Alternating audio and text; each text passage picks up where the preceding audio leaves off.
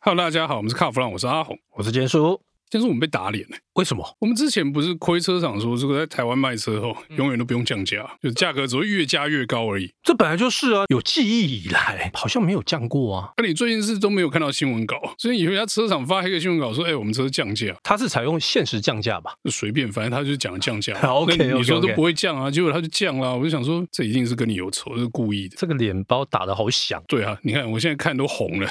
谁啊？哪一家、啊？好，我们现在讲这个限时降价，就是福特，但其实它是一个促销案。那这个促销案呢，我们会拿出来讲，是因为觉得它还蛮有趣的。哦这限时降价这部车是酷咖的 ST Line X。二五零的，对，这我们其实之前节目有讲过，在推出的时候，我们不是还有去试驾吗？对然后那个还有意大利特别版的 Vignali，哦，那个又是他们另外一个等级了吧？在这个 ST Line X 上面的车对嘛对。那结果呢，我们就看到这个降价的新闻就，哎，你到底为什么要降价？就是不合惯例嘛。我们就特别研究了一下，啊是我们叫监叔去看一下数据，看看这个到底是发生什么事情。就我们得出了一个很有趣的结论呢、你知道它原本是卖一百二十二点九万，这是它定价，所以它不只是百万，它是超过百万。这下一口气它降到一零九点九万，那如果不算太旧换新的话，是降了十三万多啊。很多哎、 我没有看过一家车厂降那么多过的，原本的定价是一二二点九，结果一降降一个十三万，这是降幅超过十趴，哎、那这样子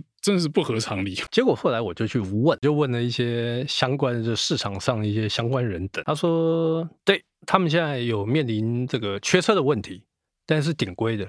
那至于是哪一个顶规，是 Vignale 吗？还是说是是这个我们刚刚提到的 ST Line X？可是 ST Line X 我就觉得这个就不合理。不是啊、你缺车促销缺有车为什什么么好还要再促销，对不对？所以我觉得缺的就是 Vignale，那这个我们就不管它。后来我再去仔细研究，然后就问了，结合了很多人的看法，你问别家就说嘛，干嘛讲那边绕绕绕？哎，不不不，我除了问车厂之外，我还有问到其他朋友。他说：“你知道对他冲击最大的是谁吗？”我说：“谁？MG 啊，价格打得刚刚好啊。哪有这种事？那个车明明福特是美国车，MG 虽然说是英国，但大家心里都觉得它是中国车咩？ 但是 MG 它算小个短袜啊，哎，这一点倒是不可否认啊了。对不对？你看它最新出来的那个二点零哦，Turbo，而且还四轮传动，它卖多少钱？一百零六点九万。一百零六点九这个钱的话，如果什么 RAV4 CRV 是不是只买入门的前驱的啊、现在应该要买到什么百万内那个车，应该配备都很难看啊。就配备可能稍微反正就入门嘛，可是 MG 的这个一零六点九，听说是顶配啊。然后你看哦，酷卡 ST Line X，它原本的价格是一百二十二点九万，其实他们两个应该算是比较接近的竞争对手。这样价格差十六万、欸，我们刚才讲说 MG 是四川，然后顶配嘛，那就刚好是对到 STIX 这样的车格上面，对不对？对，刚刚好。那、啊如果差十六万，我可能美国跟中国我可以选一下中国， 我觉得哦，现在的消费者好像对这个哪里生出来的，他觉得不重要。虽然说我嘴巴上面讲这个中国中国中国讲的很贱，可是那个 MG 在路上跑，我就看起来就没有很中啊。完全不会，没有像以前那种什么 to B 啊那种东西嘛。那如果真的要掏个一百几十万出来买车的时候，差价差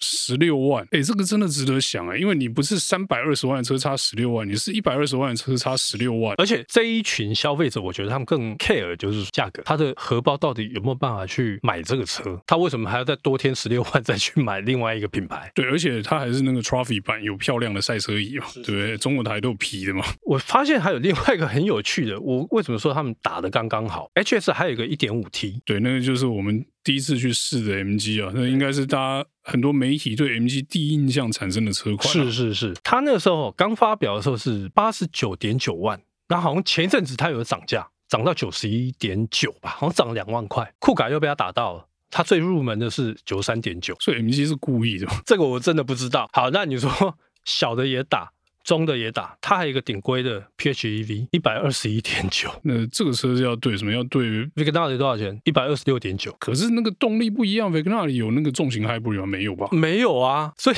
PHEV 我回家插电就好了，我只要充电就好。你又要回家插电， 对啊，所以我觉得这个在动力上有差。我觉得这个就是市场上看每一个消费者他的需求在哪里啊。有一些他可能说，哎，那个 MG 哦，哎，平白我不喜欢，搞不好他就会转往这个福特那边边跑。那如果有一些他觉得说品牌我不 care，我只要有一台车，我觉得诶还蛮物超所值的，他就往 MG 跑啊。觉得买酷嘎跟买 MG 的人可能都有一点，就是性能吃重一点，对不对？对哪一台车跑得快，我就选哪一台啊，是不是有这种感觉？呃我觉得一个是呃，因为很多人买车他就看这个行路上的数字嘛，零到一百几秒嘛，哎，零到一百极几速多秒少，嘛然后什么马力多少、扭力多少，他们看的是这个嘛，对不对？但是哦，有一些这种热血的爸爸，好了，其实他有时候还要顾虑到说啊，我行李箱可不可以载小孩子的东西哦啊，这个空间够不够啊，配备好不好啊？他们都会去做比较啊，所以我觉得这次福特的降价、哦、 应该是有被 K 到，而且我听说了，它不是只有被 MG K 到，它是被围殴。我的消息来源跟我讲，他用一个形容词叫做被围殴，所以可见的大家在价格这一方面，他这一次真的有痛到。我觉得啦，会不会是因为酷改老了？可是它之前出来是算小改款，对不对？但是小小改款是老的意思啊，没有什么好讲。你看，遇到竞争对手，如果他这个产品生命周期比你年轻的，尤其是 MG 这个车龄算一年吧，一年，去年嘛，对去新年鲜感就是完全不一样。酷卡感觉满街都是我隔壁老王那两台之类的，对不对？MG 没看过，尝鲜的那个想法的话，可能就被这个打。是我觉得还有一个点就是小改款之后，虽然说酷卡好像很有诚意，加了很多配备，拉了很多集具出来嘛，对不对？我们之前讲说什么，你预算多少钱，你可以选哪一种，选哪一种，选哪一种，好好像这个顾的很全面。可是现在算一算啊，对手会看你说，哎，你打这个多车系阵线的时候，那我就。给你来一个超值的阵线，我就打你打不到的地方嘛。其他竞品当然啊、我就调点价钱嘛，加点配备嘛，你说调价要往下调很难嘛？那我配备给比你好可以吧？我可以给你更多的，比如说售后的优惠啦，或者是说给你其他更多的条件，甚至业贷可以放更多的这个让利，让更多钱出来，对不对？那你说真的是被 MG 很 K 一拳吗？好像也不尽然。我觉得既然大家发现这个有弱点的时候，应该是大家都围起来 K，所以你那个消息来源才说我们被围殴嘛。被围殴。但是我觉得还有一点，可能福特也也轻敌，他们可能觉得说啊，MG 嘛，反正就是那个产地的问题嘛，车就这样嘛，就没有想到卖的还很好。我觉得他有轻敌到，而且他那时候酷卡应该算是卖的很好的车子，然后觉得没问题啊，就没有想到这很现实，它就反映在销售数字上，你就是被 K 到，所以会逼得他不得不。去做一些调整，因为其实 SUV 这个集聚，就虽然说我们都不喜欢了，但是这是在台湾是主流嘛，所以竞争激烈是理所当然的。那